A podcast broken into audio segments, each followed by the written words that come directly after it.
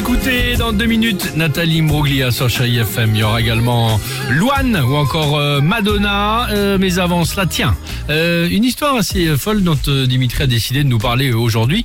Euh, direction Londres, on parle de confinement. Hein. Bah, chez nous, c'est le premier Oui. vrai jour de confinement Oui. ce matin, mais pas au Royaume-Uni. Et donc là-bas, tous les matins, on a Giorgio, c'est un jeune londonien qui partage sa vie sur TikTok. Il est confiné donc depuis des semaines et tous les matins, il entend ceci chez lui à la même heure. Écoutez.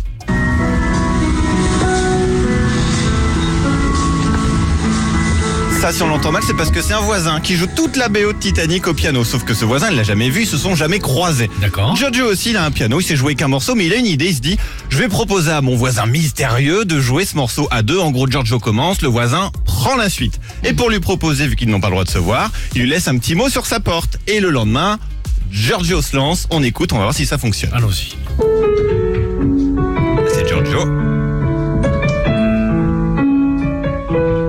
S'arrête. Et... Et le voisin reprend. Ah, c'est sympa. Trois jours Oui, plus tard. En tout cas, ils ont des murs en papier crépon. Hein, C'est pas de la grosse isolation, on est d'accord. Trois jours plus tard, le fameux voisin laisse à son tour un mot et cette Oui. fois-ci il lui raconte toute sa vie Ouais. et il joue à nouveau Titanic à Giorgio de prendre la suite. Écoutez ce que ça donne. Incroyable. Là, on les laisse jouer Titanic, effectivement. Ce voisin, il s'appelle Émile. Il a 78 ans.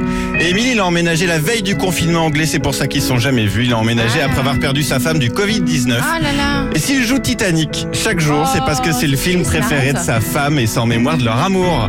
Du coup, Giorgio et Emile se sont toujours pas vus, mais ils se sont fait une promesse.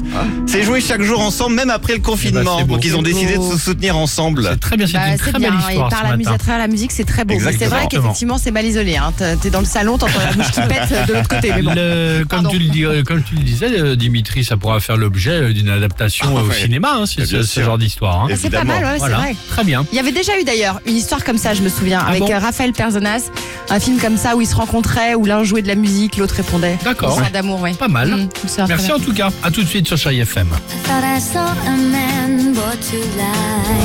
Alex et Sophie.